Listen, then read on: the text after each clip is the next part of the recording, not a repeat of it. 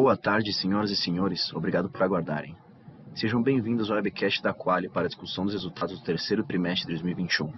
Estão presentes hoje conosco o Sr. Bruno Blatt, presidente da companhia, o Sr. Fred Oldani, diretor financeiro de relação com investidores, o Sr.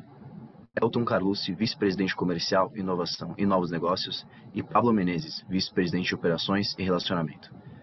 Algumas afirmações nesse webcast podem ser projeções ou afirmações sobre expectativas futuras.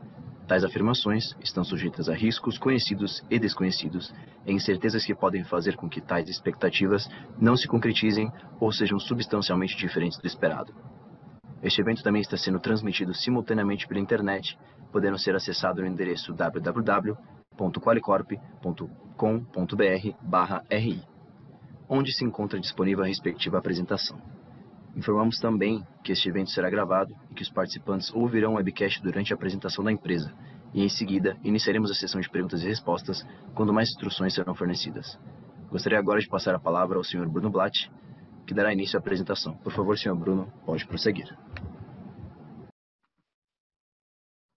Olá a todos.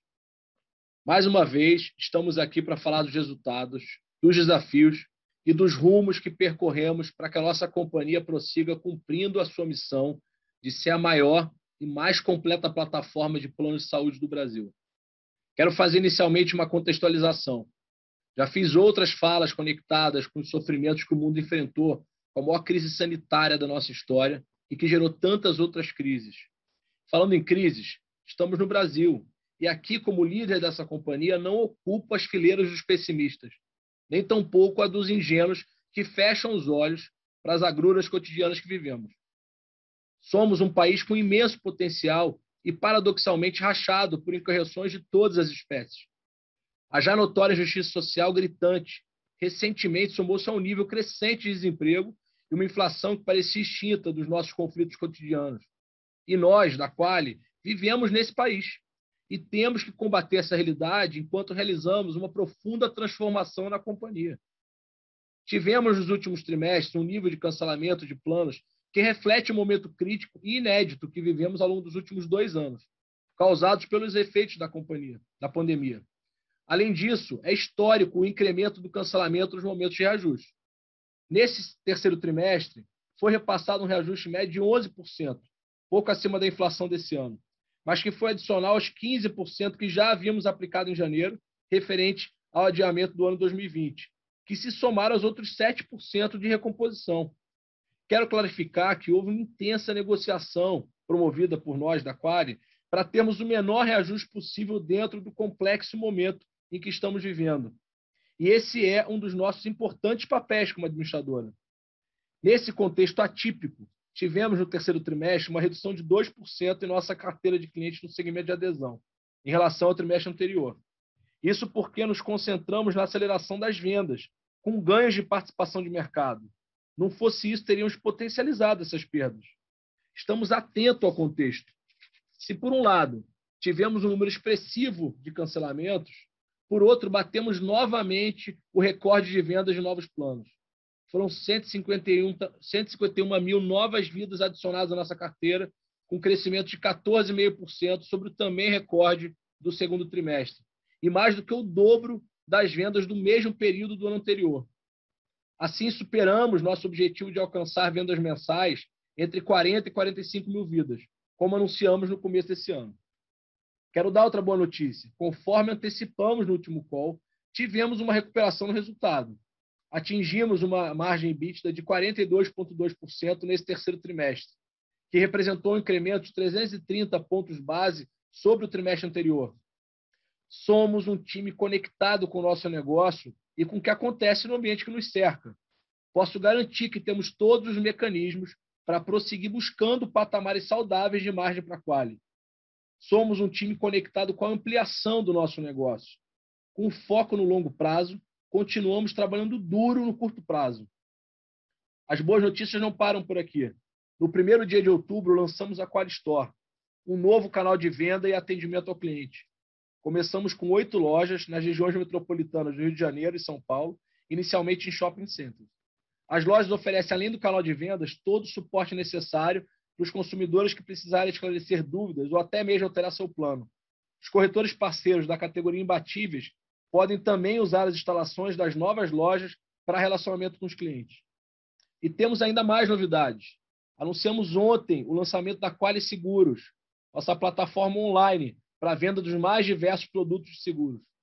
Plataforma que funciona como um marketplace, faz parte da estratégia da Quali de oferecer produtos além do seu core business em planos de saúde. E dessa maneira, oferecer ainda mais segurança, cuidado e proteção aos nossos clientes.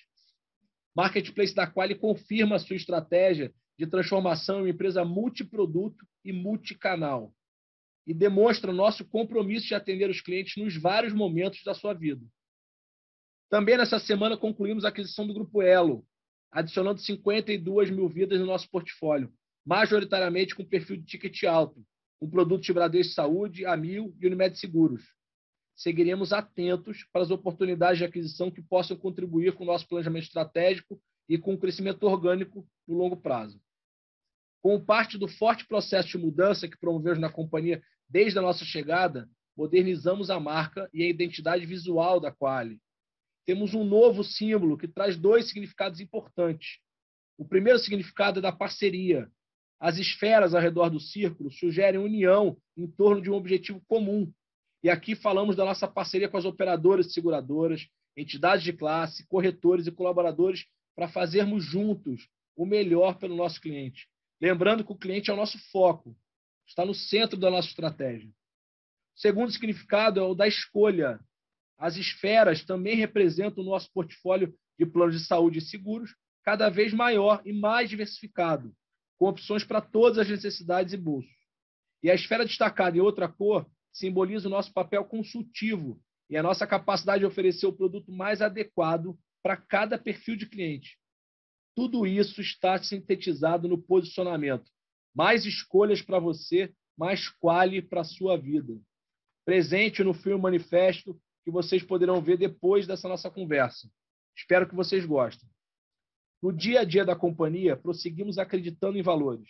Sabemos que é possível dar certo fazendo do jeito certo. E a nossa voz não é uma voz isolada, é de um time, um time que se debruçou e que construiu junto o manifesto. Manifesto que nos relembra quem somos. Ser quali é agir com atenção e principalmente intenção. Saber o que estamos fazendo e por que estamos fazendo com transparência e comprometimento em todas as nossas relações. É encarar os desafios com atitude positiva e ser aberto à transformação. Sonhar alto e entregar com qualidade. É conhecer os clientes, suas particularidades e suas necessidades e voltar toda a nossa atenção a eles para proporcionar a melhor experiência em cada um. Ser qual é acreditar nos valores, é viver os valores. A empatia, o afeto, o respeito não são palavras bonitas apenas, explicadas nos dicionários. São atitudes que nos empolgam a gostar das pessoas, a gostar do que fazemos. Eu entrei aqui na qual exatamente no call de resultado do terceiro trimestre de 2019. Naquele momento, agradeci a confiança dos acionistas e do conselho de administração pela escolha e por entenderem que alguém com perfil empreendedor, com histórico de realizações e que sempre gerou valor no longo prazo, seria o perfil para conduzir todas essas transformações que temos implementado na Quali. Minhas atitudes são todas tomadas com cabeça de dono, com foco no legado, na transformação, na inovação e na perenidade do nosso modelo de negócio. Sempre construí meus negócios com paixão e focado na geração de valor. Aqui na Quali não está sendo diferente. Penso como dono do negócio e coloquei essa cultura na companhia, no nosso manifesto, em nossos valores. Eu venho, desde que assumi, reforçando a importância e seguimos firmes nos nossos três pilares: crescimento, foco no cliente, pessoas e cultura. Tenho repetido isso insistentemente em nossos calls anteriores e acho que nesse momento preciso colocar tudo em perspectiva. Retomada de vendas e aceleração de Grosed.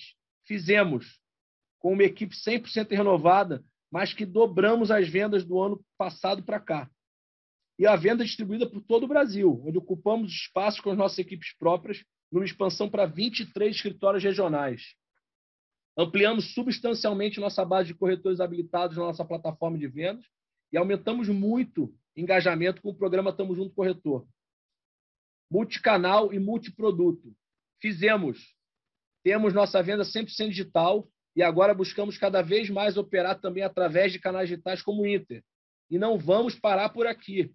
Temos plataformas proprietárias e terceiras, estamos tracionando leads como nunca. Temos a Scale, que vem nos ajudando, já vem nos ajudando a ter um lead mais qualificado, com um aumento de conversão, o que mostra que fizemos a escolha certa. Diversificamos e abrimos muitos canais através de parceria com Sincor, Loja Cor, Jove, ThinkSeg, Bidu. Foram as inúmeras frentes aqui. Qualiplay, fizemos. Nossa rádio focada no corretor, que está entre as 30 rádios mais ouvidas do Brasil por streaming, que já ultrapassou 18 mil downloads. Aqui falamos de novos produtos, campanhas reconhecimentos. Não deixe de baixar o app para acompanhar a Quali. Ampliação dos nossos produtos. Fizemos. A Quali estava estagnada nessa questão e não tinha tantas escolhas para o nosso cliente.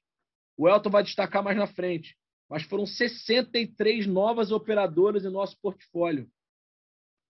Marketplace, que é a nossa Quali Seguros. Fizemos. Nosso segundo pilar de foco no cliente, fizemos. Reestruturamos nossas operações, melhoramos muito nosso nível de serviço. Nossas taxas de First Call Resolution de abandono chegaram aos melhores níveis da nossa história. Também modernizamos os processos de atendimento, criamos a casa do cliente. Transformação da Quali em uma empresa data drive. Fizemos. Migramos sistemas terceiros para proprietários. Hoje temos um novo sistema de Quali Vendas, sistema operacional Qualitec, entre outras ferramentas que internalizamos. E nosso terceiro pilar de pessoas e cultura, fizemos. São muitas ações implantadas, que eu não vou repetir aqui, mas o Pablo, nosso VP, detalhou tudo na fala do nosso call do último TRI. Foram muitas as mudanças em jurídico, compliance, segurança da informação, ISD, auditoria interna, além de um amplo processo de revisão da governança corporativa, que também fizemos. Aprovamos ontem a reunião do Conselho de Administração as novas políticas e regimentos internos, além de um novo código de conduta e de ética, todos já disponíveis no nosso site RI, que conjuntamente com o Estatuto Social aprovada pelos acionistas na Assembleia realizada no último dia 19, representa um marco na governança da companhia após um longo trabalho realizado por nós, de administração, e em conjunto com assessores especializados nesse tema, como a Bain Company e o Trindade Advogados. Para finalizar, eu preciso destacar: cada dia na nossa companhia cabe energia, competência e muito amor. É disso que precisamos. Se acreditamos que podemos morar no mundo melhor, em um país melhor, o que de melhor podemos fazer é fazer bem feito tudo o que fazemos. Agradeço a atenção e a confiança de vocês e convido a ver o nosso vídeo.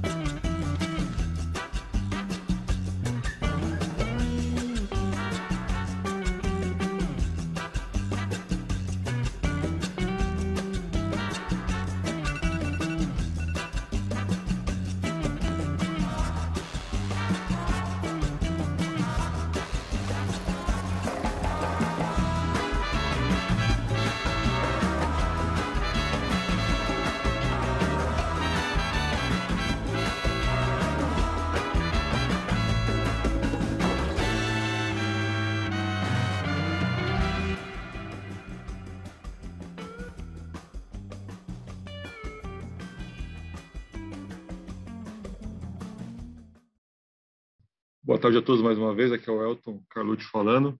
Como sempre, é um prazer estar com vocês em mais um call de resultados da Quali. Antes de irmos aos números, eu gostaria de fazer um destaque rápido aqui, falar sobre o lançamento do nosso marketplace. Conforme o Bruno já deu um spoiler aqui, já, já antecipou, é o marketplace ele é um passo importantíssimo na direção da Quali se tornar uma empresa multiproduto e multicanal. E é a partir de agora a companhia que passa a contar com um canal 100% digital para fazer a oferta de produtos e serviços é, e que estão especialmente conectados com o momento de vida dos nossos clientes. É, inicialmente, o nosso marketplace com, conta com oito produtos que foram negociados em condições exclusivas de preço.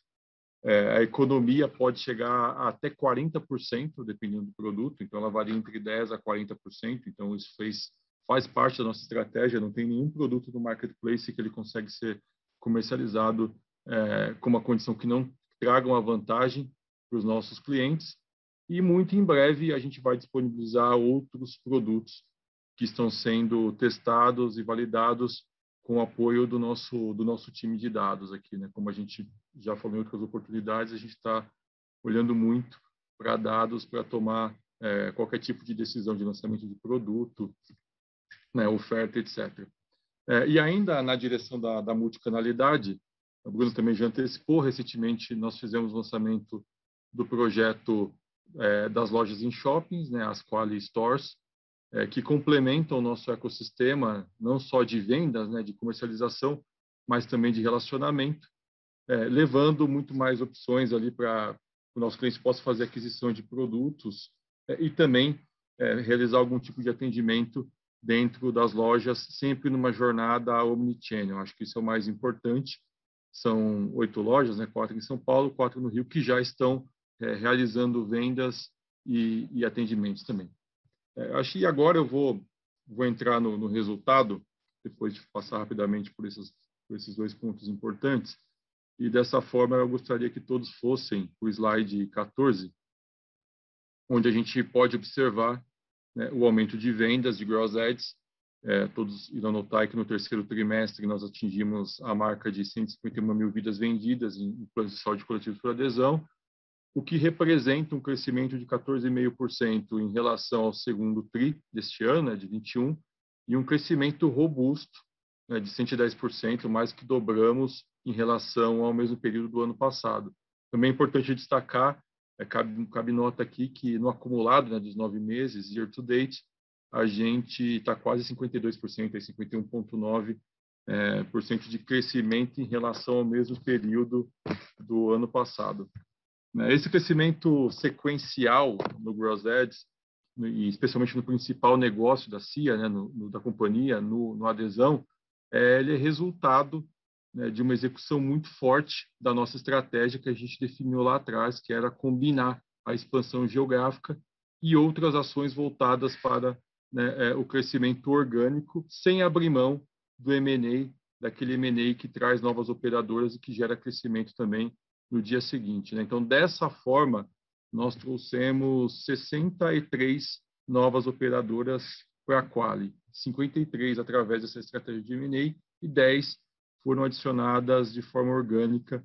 E cabe um destaque aqui também importante, é, dentro desse conjunto nós temos 27 que são oriundas do, do sistema Unimed, o que amplia a nossa capilaridade é, em, todo, em todo o país. É, e ainda como parte dessa estratégia de potencializar o crescimento orgânico, também cabe um destaque ao nosso programa de fidelização dos corretores, é, e que vem contribuindo bastante para esse crescimento robusto em vendas. A gente vem notando um engajamento cada vez maior dos corretores, a gente consegue medir isso de uma forma muito clara aqui com o indicador que é o MVC, que é a média de vendas por consultor. Isso vem demonstrando que no grupo de corretores fidelizados, que estão dentro do nosso programa Fidelização, é, eles têm uma performance melhor, vem incrementando aí a média a cada, a cada trimestre. Ainda né, na linha do, do, crescimento, fazer um destaque aqui para o nosso portfólio de PME, que cresceu 7% em relação ao segundo TRI é, e 27% em relação é, ao ano ao ano anterior. Isso está em linha com a nossa estratégia, tudo aquilo que, que a gente já comentou em calls anteriores, né, de aproveitar essa dinâmica, aproveitar a oportunidade de fazer venda dentro desse segmento, seja através da oportunidade da geração de leads, como também é, no momento de fidelização, de retenção é, do cliente. Nesse TRI, a gente está trazendo uma informação adicional, que está no, no slide 15, no próximo, no próximo slide, onde é possível identificar é, as vendas que foram efetuadas para os clientes que solicitaram cancelamento e que foram retidos pela nossa equipe própria, tá? pelo nosso time de vendas. A gente nota que nesse trimestre, no terceiro TRI, é, quase 20 mil vidas foram retidas por esse time o que representando aproximadamente 13% das adições brutas. Né? É, e o que é mais importante é que, além de ser é, mais do que o dobro né, do último período de reajuste, é mais do que o triplo que foi obtido no terceiro trimestre do, do ano passado. Né? E, é claro, é importante ressaltar, é, tenho certeza que, que, que a matemática está tá simples de fazer em função do percentual, mas é que mesmo excluindo as retenções do número do número bruto, nós teríamos um crescimento extremamente robusto no gross ads. Então, nós também estamos destacando esse número, pois a gente, a gente recebeu aqui uma série de, de, de perguntas de qual seria esse indicador, né, após o último call lá no, aqui no RI, e a gente acreditou que seria oportuno trazer esse dado para vocês nesse call aqui, é, justamente para demonstrar né, é, a robustez do nosso crescimento, é, do nosso gross ads, mesmo com esse indicador. Né? É, e agora mudando de tema, vou falar de, de, cancelamento, falar do churn, de performance do portfólio de adesão. Então, esse é o próximo, próximo slide, né? vamos para o 16. E, e, acho que antes de comentar sobre a performance, eu gostaria de, de iniciar reforçando é, o ineditismo da conjuntura. Já foi destacado pelo Bruno lá no começo, não, não, não vou repetir aqui, mas a, a recomposição, o reajuste retroativo né, e o reajuste desse ano é, nos levou a uma performance de portfólio que está muito distante, claro, da nossa expectativa, é, é, vocês vão notar né, que no acumulado desse período a gente está falando de 37% de incremento na, na, na, mensalidade, quando a gente combina todos esses fatores que trazem pressão para o preço, é, incluindo, né, a gente não pode esquecer nunca que tem o prorata né, do ano passado, que passou a ser aplicado a partir desse ano, e essa conjuntura é, nos levou a essa performance, uma redução no portfólio de 26,8 mil vidas no terceiro trimestre.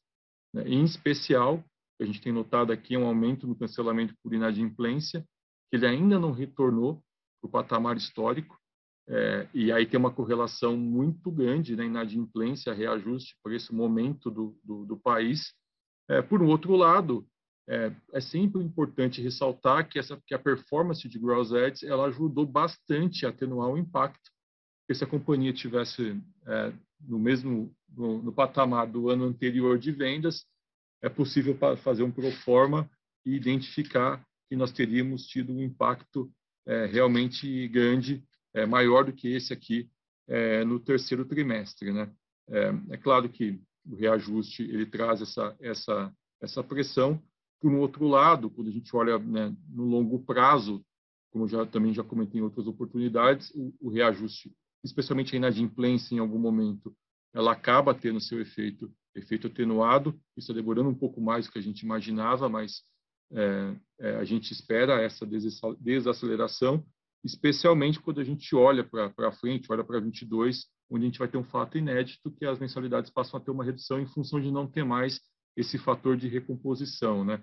Aquele reajuste retroativo que foi dividido, ele acaba agora no final do ano.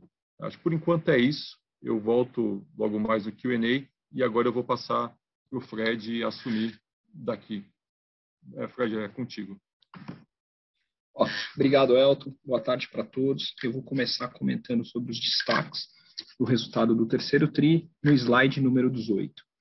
Ah, o portfólio de adesão ele apresentou uma queda de 2,3% em relação ao trimestre imediatamente anterior, como já foi bem explorado aqui, é, tanto pelo Bruno quanto pelo Elton, mais um crescimento de 6,4% em relação ao ano anterior, ah, em se tratando do portfólio adesão médico hospitalar, que é o, enfim, é o principal segmento da companhia. Nossa receita líquida atingiu 534,9 milhões, crescimento de 2% em relação ao ano passado e um aumento de 3,4% em relação ao trimestre imediatamente anterior. Nosso EBITDA ajustado atingiu 225,8 milhões, uma queda de 17,2% em relação ao mesmo trimestre do ano passado, mais um aumento de 12,3% em relação ao trimestre imediatamente anterior, como a gente tinha já antecipado no último call, que a gente esperava que isso passasse a acontecer eh, na segunda metade do ano. Com isso, nosso lucro líquido atingiu 110,4 milhões, 15,1% eh, abaixo do mesmo período do ano passado, 22,3% acima do trimestre imediatamente anterior. Nossa dívida líquida atingiu é, 1 bilhão e 58 milhões, o que dá uma alavancagem de 1,23 vezes EBITDA. Nosso fluxo de caixa é, pós-investimentos atingiu 67 milhões de reais, é, uma melhora importante em relação ao trimestre anterior, como a gente tinha já antecipado o que deveria acontecer, e o nosso ROI que atingiu 33,6% é, no acumulado dos últimos 12 meses. Indo para o slide número 19, é, comentar brevemente só sobre é, as linhas é, que a gente considera mais importantes é, para serem destacados no resultado do trimestre. Acho que, como todo mundo percebeu, esse foi um trimestre é, bastante normalizado. Né?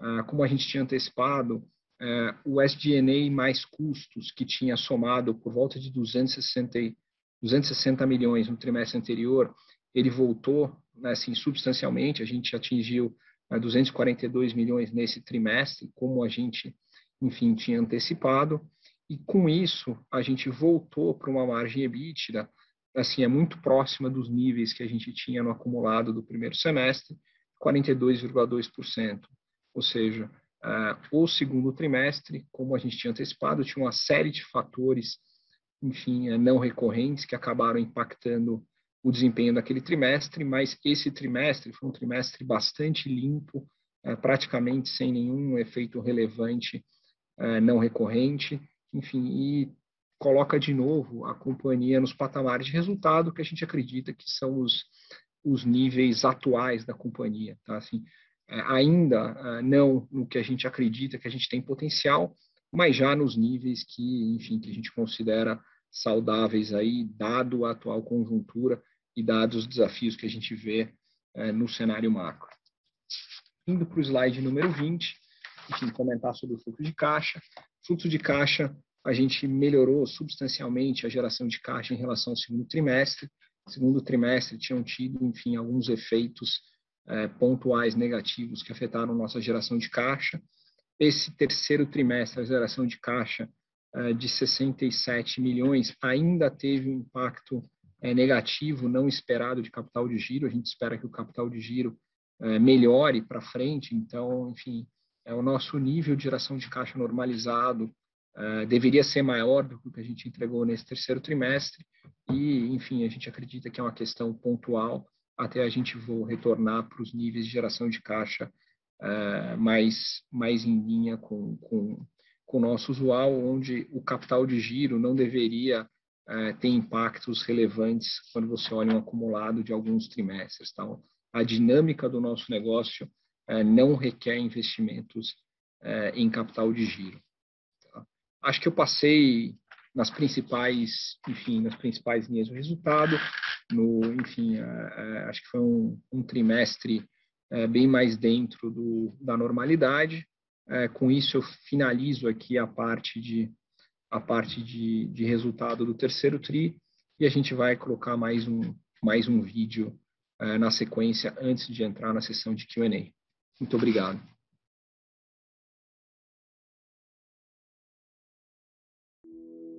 Somos a número um do Brasil em venda e administração de planos de saúde. 3 mil colaboradores, cerca de 100 operadoras parceiras, mais de 470 entidades de classe, mais de 50 mil corretores ao nosso lado, milhões de clientes em todo o país. Mas o que a gente busca mesmo é ser a número um em cuidar das pessoas. Por isso, estamos nos tornando uma plataforma multi-soluções em saúde, proteção, finanças e bem-estar, com mais parcerias, mais operadoras mais entidades de classe, mais atendimento, serviços e inovação. E o principal, mais liberdade de escolha, mais cuidado para ainda mais pessoas. Somos a Quali. Temos um nome que transmite experiência e qualidade e um novo jeito Quali de ser que impulsiona a inovação, transformação e crescimento para fazer a diferença na vida de cada cliente, para que o cuidado seja cada vez maior, para que cada experiência seja única e completa, A nossa força está no coletivo. Unimos pessoas, unimos parceiros, unimos ideias e objetivos. E nossa nova marca vem para direcionar com a credibilidade de quem é referência na categoria e com a empatia de quem ouve, entende e ajuda as pessoas. Vamos envolver o cliente com cada vez mais possibilidades de escolha para sua saúde. Juntos, levaremos para fora o que a gente mais acredita aqui dentro, porque o novo jeito Quali de ser é isso. Mais escolhas para você, mais Quali para sua vida.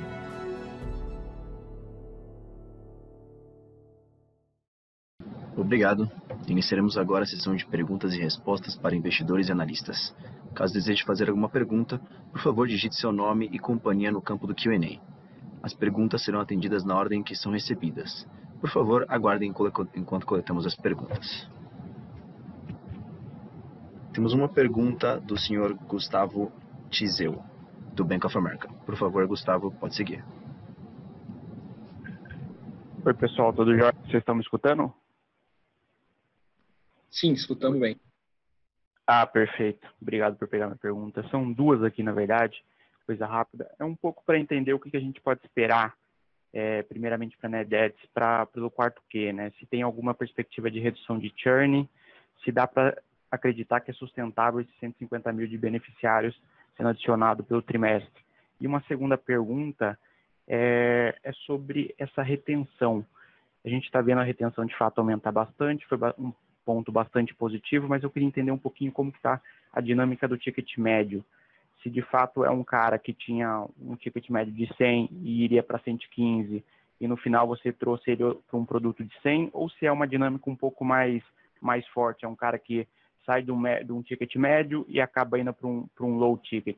Então, a primeira questão acho que é sobre beneficiários para o quarto Q e a segunda um pouco como está a dinâmica de ticket, principalmente nessa dinâmica de retenção, fazendo favor. Obrigado. Opa, Gustavo Elton falando aqui. Boa tarde, obrigado aí pela pergunta. Então, vamos lá, vamos falar aqui de Gross Ads, performance de portfólio, e depois eu falo da, da, retenção aqui, né? Performance de portfólio, na linha do Gross, eu diria que a gente, como havia se comprometido lá e fez uma apresentação, colocamos aquela aquela aquela escadinha, né, demonstrando a bridge, de como a gente chegaria naquele patamar, eu diria que a gente já atingiu é, o, esse patamar, né? Então, o, a gente deve ficar transitando entre 40 e 45 mil, aqui está até um pouquinho mais aí por causa dessa performance da retenção. É, dezembro ele é um mês que sempre puxa um pouco para baixo. Dezembro e janeiro, historicamente, são meses pela dinâmica de férias, enfim, etc. É, ele é um mês que ele tem uma performance é, um pouco abaixo da média, mas vai ser dentro dessa média. Então, se a gente estabilizou, né, a gente tomou o share, que era, que era nosso retomada né, do, da nossa participação em vendas. A gente conseguiu executar isso conforme a gente planejava, então qualquer redução em dezembro e janeiro, enfim, são os meses de baixa, deve ficar dentro né, desse, enfim, desse patamar que a gente já, já atingiu. É, no net, o que, que a gente está vendo? Né? Eu vejo uma melhora de, na solicitação, eu já enxergo isso nesse mês que, no mês que nós estamos aqui, e na adimplência ainda continua é, um, um, ponto de atenção. Tá? Então, é, a gente não dá guidance, vocês, vocês sabem muito bem disso. É, a gente, lógico, está aqui todo dia batalhando e lutando para ter uma redução, para apresentar um número melhor, é, para estabilizar e depois voltar a crescer, mas a gente ainda tem a inadimplência aqui é, pegando um pouco. É, e sobre a retenção, como que funciona a dinâmica, né? Vamos lembrar primeiro que esse cliente ele embora, né? Ele já ligou aqui cancelado, já ligou para pedir a carta de cancelamento, enfim, já estava eventualmente negociando com alguém. Né? A gente mudou todo o fluxo, ele está caindo é, o, auto, o auto ticket, né? Está caindo em células especiais aqui para fazer a retenção. É, e aí na média, quando ele fica dentro de casa, aqui tem um downtrade sim, e hoje ele está girando a média aí dos últimos dois meses foi de 22%, tá? É, então, esse é, esse é o nosso número médio, ele oscila entre 20 e 30, a média está em 22, e a gente percebe que muito menos que isso, enfim, a pessoa não acaba, a oferta não acaba não sendo atrativa, né? Porque justamente é, é já comentei isso em algum outro call, né? 80%, 88% na média são questões financeiras né, relacionadas ao cancelamento. Então, é, se não tem uma redução, ele não fica. Nos últimos meses, a redução do ticket está nessa casa aqui, 22%.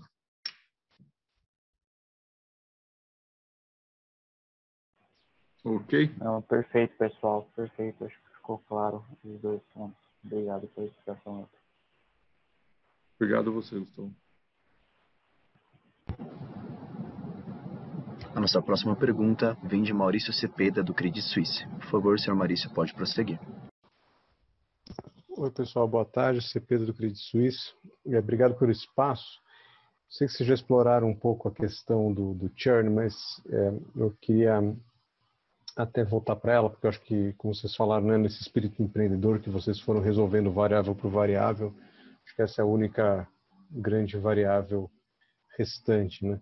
Então, eu, eu, queria aprofundar um pouco, entender de vocês o que, que vocês esperam, dada a dinâmica né, do, do, do mercado de saúde que a gente está vendo, o que vocês esperam de reajustes é, daqui para frente, é, considerando esse, esse, começo de 2022, sabendo, obviamente, como vocês mencionaram, né, que, que vai acabar o, o retroativo, pelo menos, mas o que vocês esperam de reajuste de base, e, e, e mais importante que isso, né?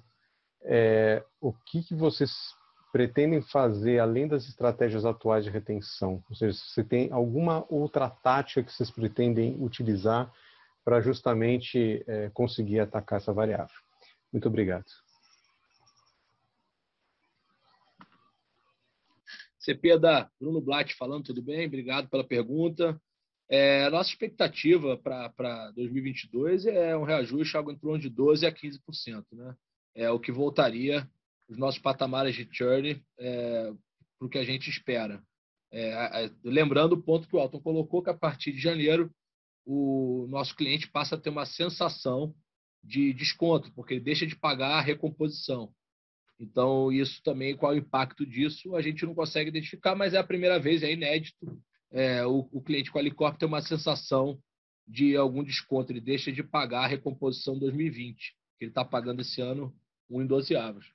Então, é, é, é, a gente acredita muito na normalização do churn e é nisso que a gente está contando. Grosed, é, como, como o Elton colocou, já tomamos o, o, o share, Grosed no patamar que a gente esperava, que a gente desejava, ainda com alguma oportunidade de alavancagem, o PME que está crescendo eh, trimestralmente de uma forma consistente com a estratégia que a gente colocou. É, e, Elton, se quiser complementar alguma questão nesse ponto. Eu, eu vou, vou, complementar aqui, CP, do ponto né, do você comentou das estratégias né, do, do churn, que hoje é a dor aqui que a gente está endereçando. Tem um comitê permanente na companhia. Né? Na pandemia, nos últimos meses, a gente continuou se reunindo, testando todo mundo, colocando todo mundo em sala de reuniões, testado enfim, tem plano de ação rodando, parcelamento, enfim, tudo que você possa é, imaginar. É, a dor número um é essa, né? Você tem um reajuste, não cabe no bolso.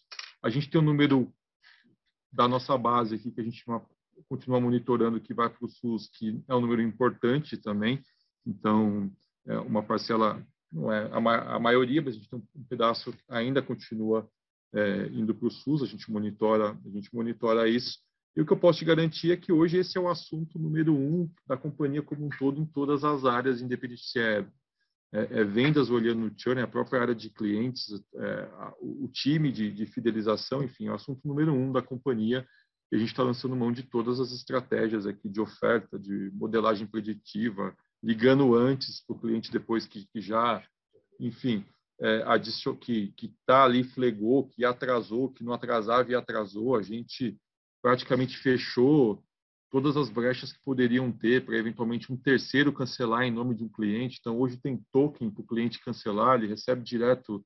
É muito difícil alguém se passar por um cliente nosso hoje é, para conseguir ali, enfim, cancelar e fazer uma oferta de um outro produto sem que a gente saiba, tá? Então, a gente fechou todas as portas e a questão que está pegando ainda é muito a questão macro. Está é, tá lá na pesquisa, está no número, enfim. É, é claro que a gente está tentando atenuar com chegando tentando chegar antes com uma oferta e a gente espera sim ver um número melhor com base em tudo que a gente está fazendo e com base né, enfim, que o cancelamento, por mais é, cruel que ele seja, na falta de uma palavra melhor, né, é, esse reajuste, né, que ele seja, ele seja cruel, porque ele acaba expulsando as pessoas por uma questão de poder aquisitivo, mas isso tem um, tem um período, né?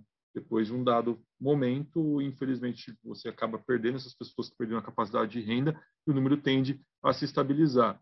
A gente já viu isso por solicitação, já tem uma redução é, importante do mês em relação a outras pessoas que ligam, né, para solicitar o cancelamento, mas o cancelamento por inadimplência ele ainda não, não apresentou o mesmo comportamento. Então, é, é, é essa é a, é a, é a situação e que eu posso te garantir mais uma vez, CPD, que é hoje esse assunto número da companhia, está todo mundo trabalhando para endereçar esse problema. É, só reforço, só reforço o ponto que o, que o Elton colocou, 100% da companhia hoje está dedicada ao churn. É, a área de vendas, o diretor, diretor comercial nacional de vendas que reporta ao Elton, participa da, do comitê de churn. Então, 100% da companhia é, diretor de pessoas e cultura, diretor de marketing, diretor de novos negócios, diretor de M&A, está é, tá todo mundo hoje participando do comitê de churn, que é hoje nosso principal desafio, como você bem colocou, e que a gente está endereçando tudo que for possível para começar a segurar é, com o Grosedes que a gente tem, é, começar a apontar o crescimento no Neredes orgânico. Bom, perfeito, Bruno. Obrigado pela explicação. Elton, obrigado mais uma vez. Obrigado, Cepeda. A próxima pergunta vem de Leandro Bastos, do Citibank. Por favor, seu Leandro, pode prosseguir. Oi, oi pessoal. Oi, oi, pessoal, boa tarde. É, eu tenho uma pergunta aqui sobre o, o capital de giro. É, só para explorar aqui um pouco, se vocês pudessem é, detalhar um pouco mais os principais ofensores aqui, quando que é, deveria começar a normalizar um pouco. Obrigado.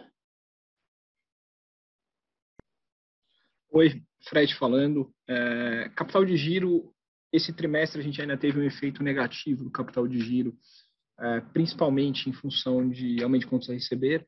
É, como o Elton comentou, é, em relação ao aumento de cancelamento por inadimplência, a gente viu nesse trimestre, dado a questão de você aplicar o segundo reajuste no ano, enfim, o reajuste sobre reajuste, é, embora a gente tenha visto uma melhora já no cancelamento por solicitação, o cancelamento por inadimplência está um pouco mais alto, que pressiona um pouco contas a receber é, nesse trimestre. É, a gente espera que isso passe a normalizar já a partir do quarto trimestre.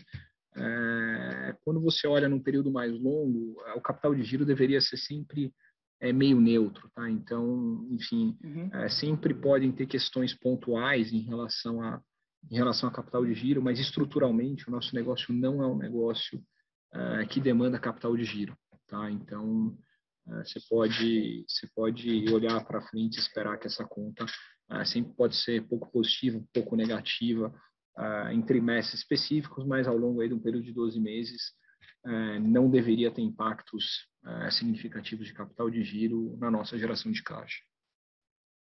Perfeito, Fred. Só uma mais específica. Quando existe um, um cancelamento ou mesmo um downgrade, o, o, beneficiário ele segue pagando a parcela retroativa ou, ou ela é abonada? Não sei como acontece. Não, então, a gente sempre cobra, né? porque assim, mesmo, mesmo o cliente que cancelou, por exemplo, em dezembro do ano passado, é, ele deve as parcelas de recomposição esse ano. Tá? É, então, enfim, é, é, é até dezembro eu vou estar cobrando a recomposição não só dos clientes ativos, mas também dos clientes que cancelaram, tá? Claro que um cliente cancelou por inadimplência, é, a chance de você recuperar esse cliente é menor, mas essa foi a razão que no ano passado a gente fez uma provisão de cerca de 50 milhões de reais é, de perda em função da recomposição do reajuste. Tá? Essa provisão passou no PNL do ano passado. É, hoje, até o terceiro trimestre, é, o que a gente estimou está bem em linha com o que a gente tem é, de perda efetiva em relação à recomposição do reajuste. Está claro que a gente ainda tem um trimestre, mas até, enfim, até o terceiro tri está bem em linha com o que a gente estimou no ano passado. Perfeito. Super claro. Obrigado, Fred.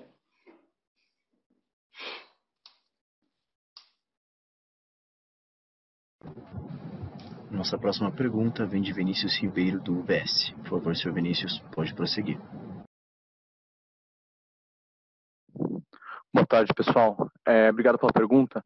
Só uma do nosso lado aqui. É, a gente viu nesse trimestre uma aceleração no gross ads e uma diminuição do nível de erosão de margem que a gente, que a gente tinha visto no, no tri passado, né? Mas quando a gente olha a, a comissão caixa, a impressão é que o diferimento das despesas comerciais nos próximos períodos deveria crescer e potencialmente consumir as margens tudo mais constante. Então, nesse contexto, vocês pudessem dar uma ajuda aqui para a gente, em quais linhas a gente deveria esperar algum tipo de eficiência versus a base de custo atual de modo a anular ou atenuar esse efeito e levando em conta o nível de inflação né, ajustado novo que a gente tem visto aí nos últimos, nos últimos meses. Obrigado. Vinícius, eu vou começar e aí o Fred pode entrar aqui e ajudar né, um pouquinho. Deixa eu falar então dessa questão que você está olhando de uma forma, enfim, é, bem objetiva, que é da, do que passa pelo caixa e pela amortização. Eu posso é, antecipar, na verdade, porque já está no mercado, é, então enfim, já as peças que a gente divulgou de campanha, a gente já começou a fazer aquilo que nós havíamos antecipado em algum momento, especialmente depois do call, em algumas oportunidades, gente falar com alguns investidores de RI, que a gente ia começar a fazer a calibragem né, do CAC para tentar otimizar a relação LTV-CAC, é, olhando para a região, para o produto, etc. Então, a gente já começou a fazer. Então, quando a gente olhar na rua, eu já tenho um nível de comissionamento e bonificação menor do que a gente vinha operando, tá? É, e é, uma novidade que a gente lançou esse mês aqui, que a gente está também relacionando isso com a fidelização. Então, eu praticamente tenho em 100%, não vou falar que é 100%, mas se for 100%, é 99% das campanhas e bonificações, elas já consideram é, a fidelização do cliente. Então, eu estou pagando primeira, terceira e sexta mensalidade, tá? Então, isso é inédito é algo que a gente está fazendo aqui inédito, é, atrelado à fidelização do cliente. A gente tem todo o nosso time comercial na rua atuando para garantir mesmo que com essa alteração a gente não tenha né, um impacto no, nas nossas vendas, lembrando que a gente sempre usa a estratégia de combo, né, maior administradora do país, mais de 100 operadoras parceiras, então a gente tem um portfólio único aqui. Então, na prática, é muito difícil alguém conseguir no combo é, rentabilizar mais ali os seus clientes do que conosco, mesmo nesse modelo parcelado, tá? Então isso vai mudar um pouco é, a, até a dinâmica de caixa é, daqui para frente e, e, também vai mudar um pouquinho essa questão da, da, amortização. Então os patamares, eu vou até entrar na praia do Fred aqui, né, porque finanças também é um pouquinho a minha a minha área aqui, mas o, o nível de amortização atual que a gente está vendo nos últimos trimestres, ele não reflete o que você vai ver para frente em função é, em função dessa questão aqui da gente estar tá associando, né? Então esse, esse conceito de muito cada vez mais o corretor fazer a sua carteira e ganhar mais no longo prazo do que olhar é, especificamente para a venda do mês ali. Tá? Então isso vai mudar um pouco a dinâmica. Fred, se puder me ajudar um pouco aqui também. Então, assim, é como o Elton comentou, assim, a, a, a gente fez uma mudança importante, no, uma mudança importante na dinâmica de comissões, tá? acho que só para recapitular, assim, a, a gente fez um esforço comercial muito maior do que, o, do que seria o usual e do que seria o nível normalizado, é, dado o objetivo que a gente tinha de reconquistar share. Dado que a gente conquistou o share, agora a gente, como a gente já tinha comentado desde o último tri, a gente começa a apertar os botões para, enfim, praça a praça, produto a produto, é, enfim, é, de acordo com as questões de competitividade de cada mercado, enfim, e isso é, começa a ficar mais claro é, a partir do ano que vem. O ano que vem vai ficar muito mais claro o tamanho da mudança que a gente já está fazendo no que a gente já está fazendo no, no, no CAC, tá? Acho que um ponto importante para você ter em mente é que a gente não vai voltar para os níveis de CAC de 2019. Tá? A gente já a gente acha que os níveis de CAC de 2019 são níveis que eles assim, eu não criam nenhum tipo de barreira de entrada no, no, no segmento, ou seja, é, fica muito fácil para qualquer um entrar, montar a administradora e, e, enfim, sair e sair atacando e sair atacando os clientes, tá? Então a gente acredita que o nível o nível saudável é, de CAC é, não é os não são os níveis de 2019, mas também não são os níveis de 21, tá? A gente está calibrando ainda para ter certeza qual é o nível que a gente vai estacionar mas assim, certamente não vai ser o CAC por vida é, que a gente teve até agora em 2021. Tá? Assim, o nível de 2022, você pode, você pode esperar o CAC por vida muito mais baixo. E a gente vai pilotar isso de acordo com o desempenho do portfólio, ou seja, é, quando você começa a rodar muito, muito acima dos objetivos que a gente estimou é, de market share, fica, parece ter um sinal claro para a gente, enfim, tirar um pouco de pressão.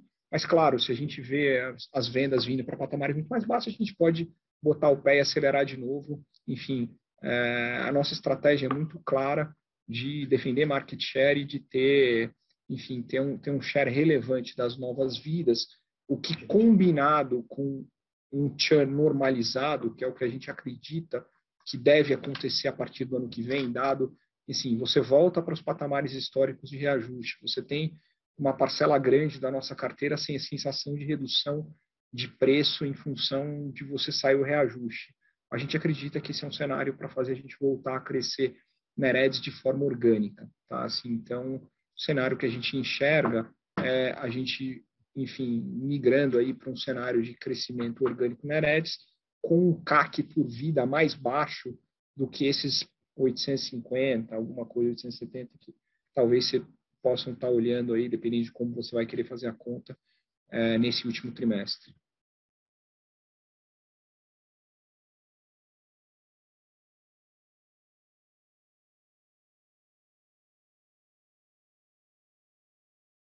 Só, pessoal, obrigado, obrigado Elton e, e, e, Fred. Só se vocês me permitirem um follow-up, é, só, só para ver se, se eu entendi certinho. Eu entendo que, que então o, o, CAC marginal, ou seja, o CAC para frente, tende a ser mais baixo, mas ainda assim você tem o, o, reconhecimento, né? Você tem o, o, diferimento contábil que deveria impactar a sua DRE para os próximos anos. Então, né, né, à luz disso, é, é, é correto a gente imaginar que a gente deveria ter uma pressão de margem vindo de despesa comercial, e aí a pergunta é assim, tem alguma coisa que offsetaria essa, essa, essa despesa comercial mais alta? Ou não, a gente deveria esperar uma, uma continuidade de compressão de margem EBITDA? Obrigado. Então, assim, é, vamos lá. Quando você olha os níveis, os níveis atuais, assim, eu tô, eu tô amorçando ainda menos do que eu tô gastando de caixa, tá? Assim, é, mas, assim, é, o nível normalizado não vai ser os 120, assim, eu não vou migrar para um nível de amortização de 120 milhões, que é o que eu estou gastando caixa, mas é, eu vou convergir para algo mais do que os 50, por volta de 50, é, que eu estou gastando hoje. Tá? Assim, o que acontece é que com essa nova estratégia é, de diferimento, vai dar uma bagunçada tanto na análise do caixa quanto na análise da competência. Tá? Então, assim, o que eu já posso antecipar é que vocês vão demorar talvez assim uns três, quatro trimestres para para conseguir enxergar de fato onde é que a gente vai estabilizar é, tanto no caixa quanto no diferimento, tá? Assim, é uma estratégia que ela faz muito sentido para a gente em termos comercial, comerciais, né? Assim, a, é, é, a gente só de fazer isso a gente vai ter uma economia é, importante no importante no CAC além da redução nas, nas premiações que a gente já implementou, mas infelizmente vai dar uma confundida é, nos números, né? Assim, vai dar uma bagunçada no caixa e também vai dar uma bagunçada na amortização a partir do ano que vem. Perfeito, Fred, claríssimo, obrigado.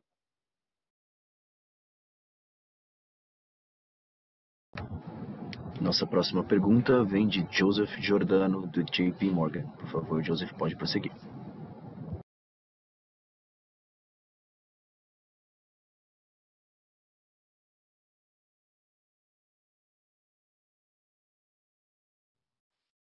Bom, boa tarde a todos. Uh, obrigado pela minha pergunta. Eu queria explorar um pouquinho esse tópico de crescimento, né? O Gross Ads bastante forte e vocês bastante confortável com, com os níveis atuais, né? Eu queria, eu queria explorar um pouco, entender é, como é que as novas aquisições e novas parcerias elas têm contribuído, né? Para o aumento desse, desse Gross Ads, né? Principalmente no âmbito que é, o footprint geográfico né, da empresa expandiu bastante nesse, nesse, nesse ponto. Obrigado.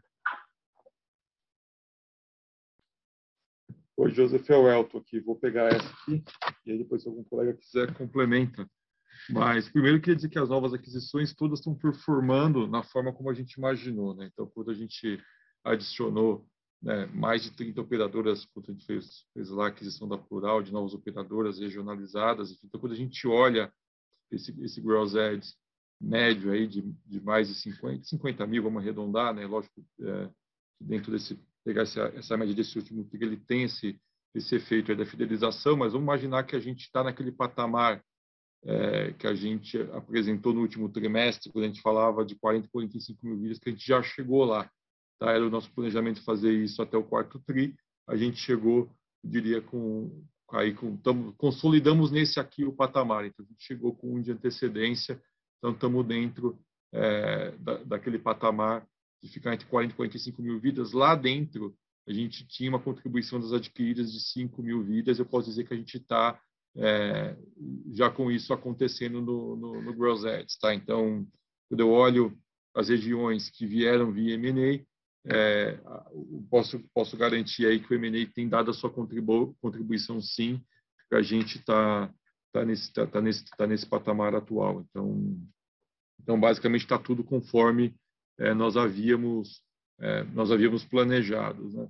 A gente tem crescimento de vendas em todas as regiões, praticamente em todas as regiões do país. Quando eu olho quanto o ano anterior, é, escolho uma praça, eu cresci ponto assim e, e, e, algumas a gente mais dobrou porque eu tenho agora um M&A lá uma adquirida que me trouxe um portfólio naquela praça que a gente não tinha é, tem um ganho adicional que a gente não está considerando ainda porque certamente ele vai entrar nessa nessa calibragem aí do LTV CAC né, versus é, defesa de share, né, de vendas que o Fred antecipou. Então, pode ser que tira no pé de uma determinada região, a gente reduz um pouquinho ali o número de vendas, que é fazer a, fazer a transposição né, dessa, dos sistemas legados dessas, dessas adquiridas para o nosso sistema por quali vendas. Isso ainda não aconteceu. Quando isso acontecer, a gente acaba potencializando, porque toda a nossa rede de 50 mil, lógico que tem uma sobreposição, mas a gente é sempre muito maior do que, do que as adquiridas, quando a gente olha na né, rede de distribuição, então, mesmo tirando a sobreposição, a gente vai levar esse produto para as pessoas que não tinham é, ele no seu portfólio. Então, isso deve acontecer ao ano que vem, que deve ajudar, eventualmente, atenuar um pouco dessa redução que a gente pode ter pontual numa praça ou outra, em função de otimizar é, o, L, o.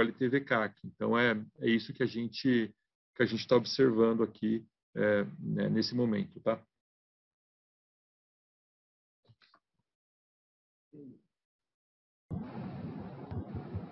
Senhoras e senhores, a sessão de perguntas e respostas está encerrada. Passo a palavra ao senhor Bruno Blatt para que faça as considerações finais da companhia.